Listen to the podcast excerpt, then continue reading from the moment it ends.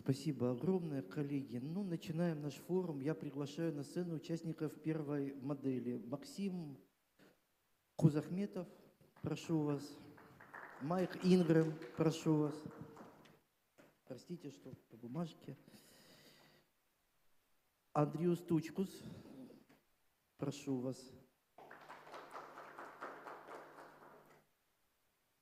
Коллеги, поднимайтесь и начинаем. Прошу.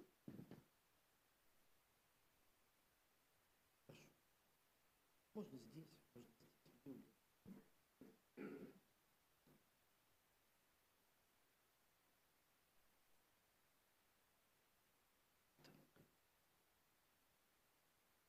Говорим об Ингрии и Карелии. Дискуссию о будущем Ингрии и Карелии, о свободных национальных республиках открывает Максим Кузахметов. В прошлом вы работали на «Эхо Москвы», теперь вы автор своих проектов со своим видением, со своим подходом. Начинайте. Еще раз здравствуйте. Если позволите, я стоя буду говорить, мне так проще и удобней.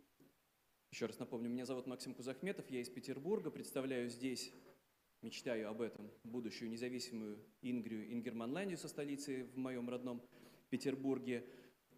Но хотел бы выделенное мне время посвятить немножко другой теме, не светлому будущему своей родной страны, автономии, а тому, что будет с пост России и даже с пост-пост России, потому что поражение России в нынешней войне против Украины неизбежно. Россия, безусловно, потерпит поражение, будет капитуляция. Непонятно, может, в какой форме она до конца будет, будет проведена демилитаризация, может быть, может быть, э, Россия потеряет какие-то территории, может быть, это будут национальные окраины, но дальше, если не будет э, назову это сразу откровенно, внешнего управления, чуда не произойдет никакого. Это будет Германия 1918 года, когда установилась Веймарская республика.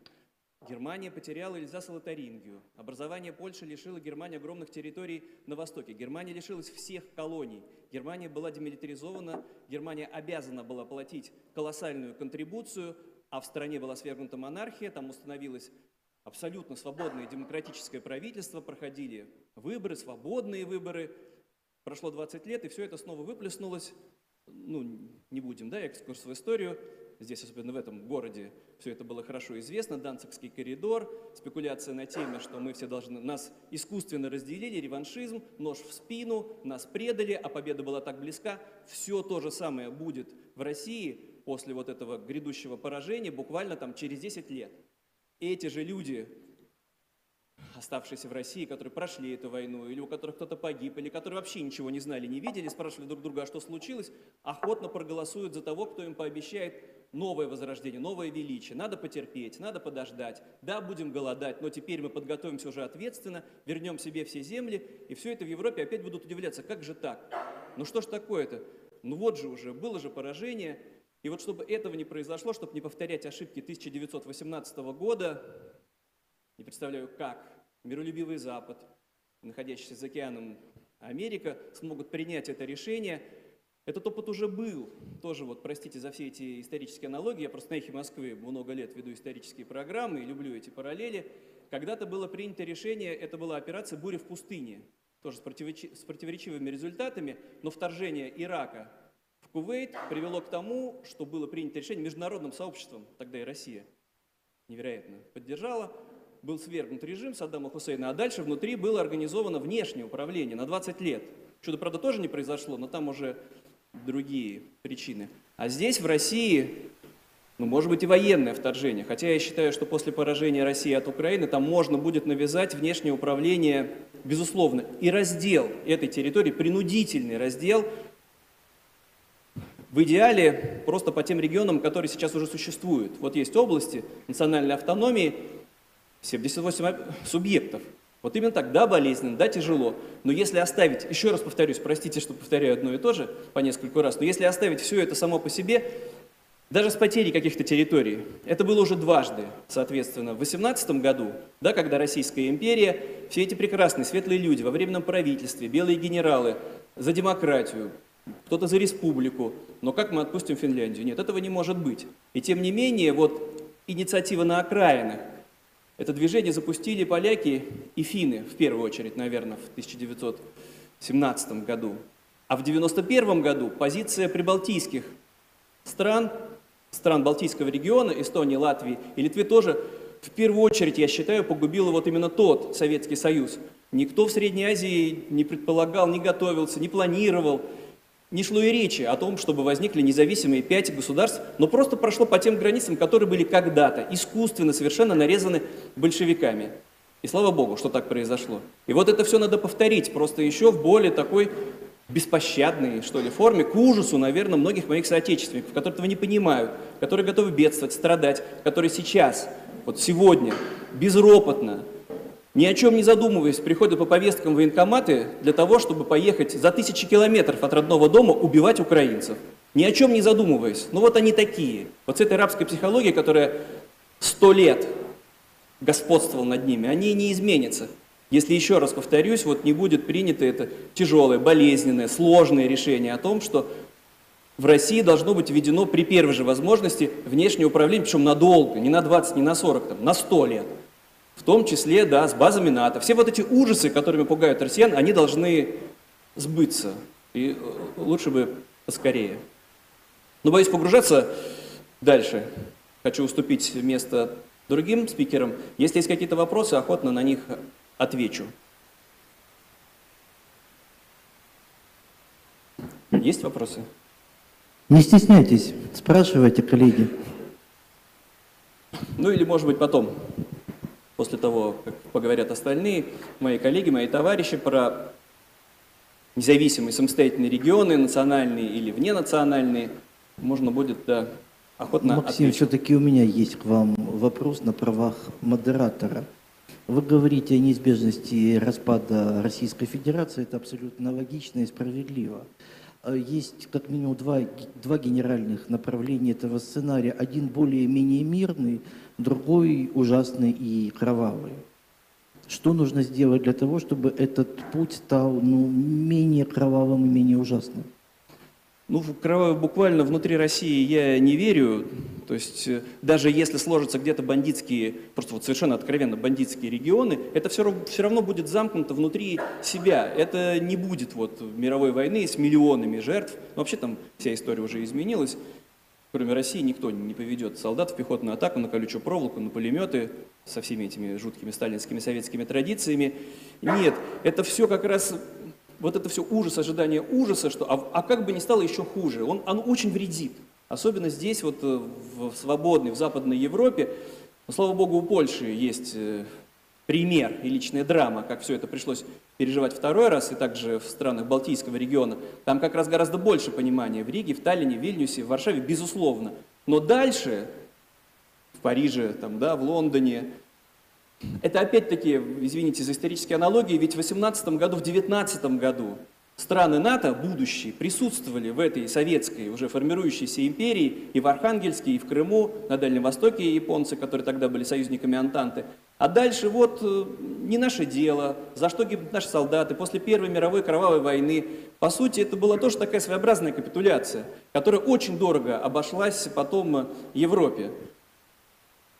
Сталин сыграл ключевую роль в том, чтобы Гитлер пришел к власти, например. То есть, понятно, у нас Германия традиционно в России называется виновником и организатором Второй мировой войны, но без Советского Союза, без Сталина, без его содействия, ну, кто союзниками был с 1939 года, всего этого не получилось бы. Сейчас это чудо и счастье, что у Путина нет союзников, нету, кроме совсем каких-то декоративных. Тем более это дает, вот карт-бланш, это дает все козыри в руки Западу для того, чтобы не просто вынудить Россию капитулировать и контрибуцию платить, а разделить ее и организовать там внешнее управление. Да, Да, конечно. пожалуйста.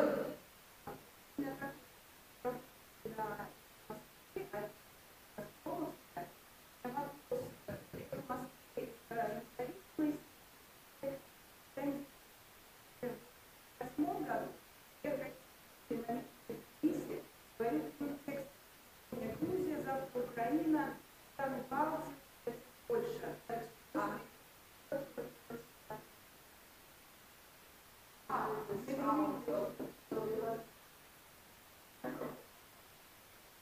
Ну, я, я могу ответить, и меня будут переводить, будет понятно из ответа.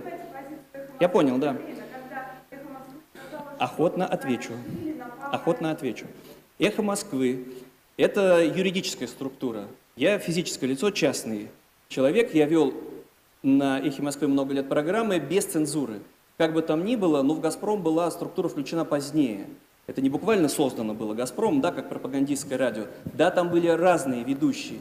Еще раз повторюсь, я из Петербурга, петербургская редакция, их было 40 около 40 в России, слабо связанных между собой, и даже внутри Москвы это была не команда единомышленников, это скорее была такая уникальная платформа, где без цензуры можно было высказывать свое мнение. К моему ужасу туда, конечно, приходили и совершенно безумные кремлевские пропагандисты, ну как назывался, баланс соблюсти, да, но были и честные, порядочные люди, которым тоже никто не затыкал рот. Эхо Москвы в итоге было просто убито. Я регулярно это повторяю, не всем, наверное, очевидно, именно убито, потому что было, ну, предполагалось, после начала вторжения России на Украину, надо задушить, цензуру там довести до конца, значит, на «Эхо Москвы» назначить из «Газпрома» какого-нибудь нового директора. Этого не произошло, это несусветный случай, это не прецедент с НТВ. Я еще не работал тогда на «Эхе Москвы». Если какой-то отдельно взятый сотрудник «Эхо Москвы» вот так говорил, но это не было общей позиции, это уж точно. И я еще раз э, отделю себя, можно вот э, как жителя, урож- рож- уроженца Петербурга, от вот этого московского специфического менталитета. Вот то, что людям столетиями внушали, внушали столетиями, что Москва – центр, сердце России, Москва объединяла земли, на самом-то деле завоевывала. Это все надо теперь 60 лет по-новому сначала объяснять, что завоевала, завоевала независимые государства, убила и уничтожила ну, по сути, физически истребила все население Новгорода, именно Москва. И то, что у людей до сих пор внутри, в Москве, сидит вот это, да, мы там за демократию, да, конечно, свободные выборы, но нет, ну как можно допустить развал России? Нет, ну что вы, это исключено, просто будет много автономии, много свобод. Нет, это еще раз будет, в третий раз уже, наверное, серьезная ошибка. Это болезненная тема лично вот для москвичей. Но я как петербуржец не буду переживать вот эту их драму, когда Москва вдруг останется маленьким регионом без ресурсов, без нефти, без газа, жить не на что. И в Европе тоже был этот прецедент. Это судьба Австрии, это судьба Вены. После 18 года, после краха, если вот почитать произведение Цвейга, там как раз-таки ярко описано все вот это, этот разрушенный внутренний мир. Все, что мы создавали, все, что мы строили столетиями, мы же хорошо хотели. Это же было не всегда завоевание, это была очень специфическая австро-венгерская империя, династические браки, автономия была. И теперь вот мы, выхода к морю нет, нищета, бедность. Население Вены сократилось вдвое после 18 года. А теперь Австрия прогрессивная демократическая республика. И все то же самое может произойти, да, вот через эту и, и личную драму, и экономический кризис в России, но только при внешнем, вот, простите, при завоевании, вот теперь получается вот этой империи. И у Запада есть все ресурсы и шансы. Еще один вопрос, но, пожалуйста, очень коротко. Без Если- лирических э, отступлений и повторов мы выходим из Отвечу тайминга. да или нет, хорошо. А, Но это от спикера будет зависеть. Здравствуйте, Ксения Барвиненко, телеканал Freedom, украинское навещание. А, Вы очень много говорите о внешнем управлении, о развале России прямо по а, границам областей. А, И очень много вспоминаете историю, но давайте поговорим о будущем. Как это может случиться и кто извне может управлять Россией? Как это будет выглядеть, как это будет работать? А все это уже было в 1945 году, когда в Бонне, да, но я буду в первую очередь, конечно, апеллировать к ФРГ, к Западной Германии, когда сидели скучные чиновники, безликие, фамилии из них большинство из нас вообще ни о чем не скажут. Вот эти люди, которые заведовали назначениями, которые выдавали лицензии, которые, опять-таки, извне проводили иллюстрацию, где в Германии после 1945 года можно было найти человека, никак не связанного с нацистским прошлым, практически никак. И вот эти вот унылые люди в загранкомандировке решали эти вопросы. Да еще и тоже, ну, в России практически неизвестно, кроме главного Нюрнбергского процесса, были проведены еще около 10 локальных. Но то, что вот меня, например, мечтаю, это вот э, идеологически над журналистами. Когда Штрайхера в Германии казнили тоже, который никого не убивал, просто газету выпускал антисемитскую годами. Все то же самое должно быть проведено в России, но извне.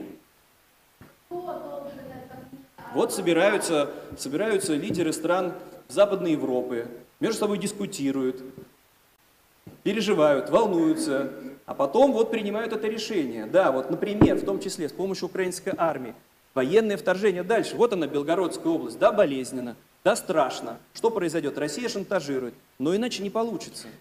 Я прошу прощения, но давайте мы этот э, тезис о можем грядущем пока оставим в грядущем. Расскажу. Ну тогда спасибо, еще раз повторюсь, что после основного вещания, да, готов ответить индивидуально на эти вопросы еще раз. Спасибо огромное. Вам спасибо. Спасибо, Максим. У нас на связи Павел Мизерин, координатор гражданского движения «Свободная Ингрия» и политолог из Петербурга. Я прошу вывести на экран. Добрый день. Здравствуйте, хорошо ли меня слышно? Да, отлично слышно. Здравствуйте. Замечательно. Здравствуйте, здравствуйте, здравствуйте. Я очень рад всех приветствовать из Риги, где я временно проживаю. Мне очень горько, что я по ряду а, объективных, субъективных причин не смог оказаться в Гданьске. Я мысленно с вами, а, мысленно каждому жму руку, мысленно, а, уже даже не мысленно, а физически слушаю сейчас моего коллегу Максима Кузахметова. После меня выступит Майк. Я рад, что мы втроем говорим об Индии, и не только об Индии, о будущем Индии. Максим сейчас провел прекрасный исторический экскурс. В принципе, это то, о чем хотел говорить я, и я в очередной раз, как Денис Рука, как на всех конференциях и личных встречах, э, попрошу западных наших коллег, западных политиков перестать искусственно, даже в, в мыслях своих, перестать искусственно склеивать Россию. Да, внешнее управление. Да, только внешнее управление мир от этого ужаса и принесет свободу народам и регионам э, России, пост России. Звонил телефон, секунду отвлекся. Только э, внешнее управление сможет решить эту проблему раз и навсегда. К сожалению, увы, это так. Если мы пойдем третий раз по этому пути, все закончится так плохо, как сказал Максим. Я хорошо помню, как в Петербурге в конце 80-х, начале 90-х годов, какие были настроения, какие были антиимперские настроения, какие были регионалистские настроения. Да, а, слово «имперманландия» — это более историческое наименование. Да, конечно, имперманландский регионализм — это в первую очередь петербургский регионализм. Ингрия — это и есть Большой Петербург. А, Петербург плюс современная Ленинградская область. Но петербургское локальное региональное самосознание, оно европейское и всегда было европейским, пусть и на подсознательном где-то уровне. Разумеется, а, имперское наследие давлеет, не всякого сомнения. Конечно, а, к этому будут апеллировать абсолютно все политические силы, которые будут допущены до публичной политики в будущем, если это случится без внешнего управления любая новая прекрасная Россия будущего, там какую не планируют э, господа Ходорковский, Каспаров, Навальный и их э, западные патроны и партнеры, все равно приведут к тому, что описал только что Максим. Увы.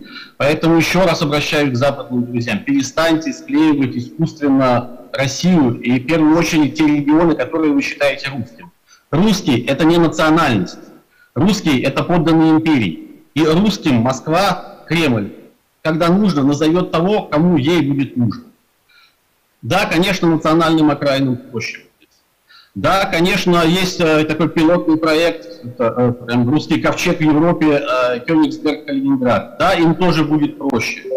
Но дайте свободу и народам, которых вы называете русским, русским народом, дайте им тоже свободу в России, помогите им стать независимыми, процветающими регионами. И тогда я вас уверяю, тогда я вас уверяю, как и в 88-89 годах Петербургский Венгерманландский народный фронт будет собирать полуторамиллионные демонстрации в Петербурге на Дворцовую площадь, на все мосты и набережные вокруг.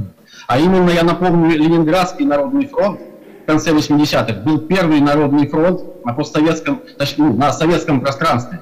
Именно после Ленинградского народного фронта уже появились народные фронты Эстонии, Латвии и Литвы. Так вот, этот народный фронт, он никуда не делся, он будет. Потому что в 1993 году на референдуме, который проходил в Санкт-Петербурге, 76% граждан Санкт-Петербурга, проголосовавших, проголосовали за Республику Санкт-Петербург, за республиканский статус Санкт-Петербурга в составе России, той демократической России.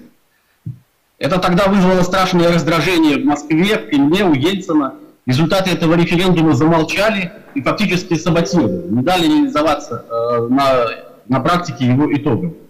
Вот да, это тот самый централистский московский менталитет, и в этот раз они будут точно так же пытаться не отпустить, ну, ну ладно, национальные окраины, но это же наша Россия, как же мы будем жить? А москвичи прямо так и говорят, а зачем, а что же будем тогда делать мы? А как же мы будем жить, если русские регионы разойдутся от нас?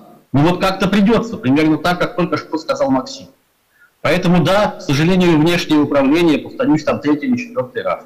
Разумеется, разумеется, если Э, Запад в очередной раз совершит эту ошибку и поможет э, склеить искусственно остатки России там, или русской России, как они это понимают. Да, конечно, мы вернемся из эмиграции и тогда в Нидерландию. Да, конечно, мы будем создавать э, партии, блоки. Э, я как петербургский политолог могу сказать, что даже в этой ситуации мы, регионалисты, в петербургском парламенте будем иметь большую фракцию. Я сознанием дела это вам говорю. Но все равно, все равно это приведет к тому, что через 10-15 лет мы окажемся вне политики, и все равно имперский комплекс давлеющий, он все равно, люди, апеллирующие к низовому сознанию, они все равно э, сумеют э, им манипулировать. Увы, так. Поэтому, да, еще раз, уважаемые э, западные правительства, западные политики, помогите русским народам России, разумеется, не только русским, всем народам России, но помогите и этнически русским регионам России стать независимыми, свободными государствами. И вот тогда, тогда, вот как спел последней своей песни неделю назад знаменитый мирового уровня а, рэпер Оксимирон, мой земляк, Венгрия будет свободной. Спасибо. Павел, спасибо вам огромное, спасибо за участие. Мы все полагаем, что так и будет. А, коллеги, Спасибо. я напоминаю, что в 12 часов совсем рядом с нами, рядом с, с музеем Второй мировой, начнется митинг в поддержку вооруженных сил Украины и украинских военно пленных. Мы, разумеется, все умом и сердцем с ними, но кто может, кто хочет, присоединяйтесь к участию в этой акции. Это очень важно. Тем временем передаем слово Майку Ингрэму, руководитель э, проектов ингерманских регионалистских активистов. Майк, ваше слово. А, добрый день, уважаемые дамы и господа. А, я начну свое выступление с того, что передам моему коллеге Максиму а, Кузахметову один из символов Ингаи, ее флаг. Собственно говоря, Мое выступление основано на том, что э, люди живут символами и знаками, и символы и знаки имеют огромное значение для э, формирования идентичности и э, для их переформатирования. Именно поэтому ингерманландская символика так часто фигурирует в деятельности ингерманландских регионалистов. Э, если кому-то э, будет интересно, после моего, э, после окончания панели могут подойти ко мне, я могу представить тот ассортимент символики, который у нас есть, и поделиться нашим опытом, как продвигать идентичности, как продвигать региональные особенности с помощью символики.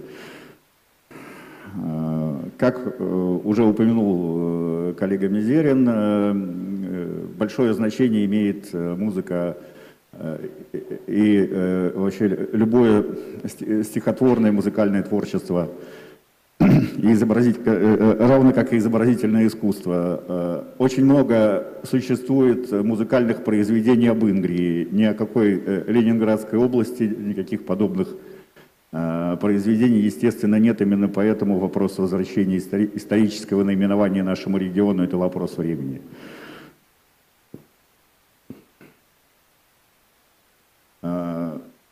Также я поддержу, безусловно, моего коллегу Максима Кузахметова в вопросе о том, что нельзя ни- никоим образом придумывать новые границы для регионов, никаких укрупнений, э, никаких произвольных объединений. Вс- Все границы регионов должны быть, безусловно, сохранены. Э, Никаких э, э, новообразований не должно э, на их базе создаваться, потому что границы регионов – это основа идентификации э, жителей этих регионов, это основа для появления новых региональных идентичностей. Э, К слову говоря, региональная идентичность не противоречит ни этническим идентичностям, ни э, идентичностям э, наднациональным. Это вполне может уживаться в- у людей в одной голове и может стать основой для мирного переформатирования пространства, о котором мы говорим. Э, На этом я, пожалуй, закончу и э, дам возможность э, участникам задать вопросы. Спасибо. Спасибо огромное.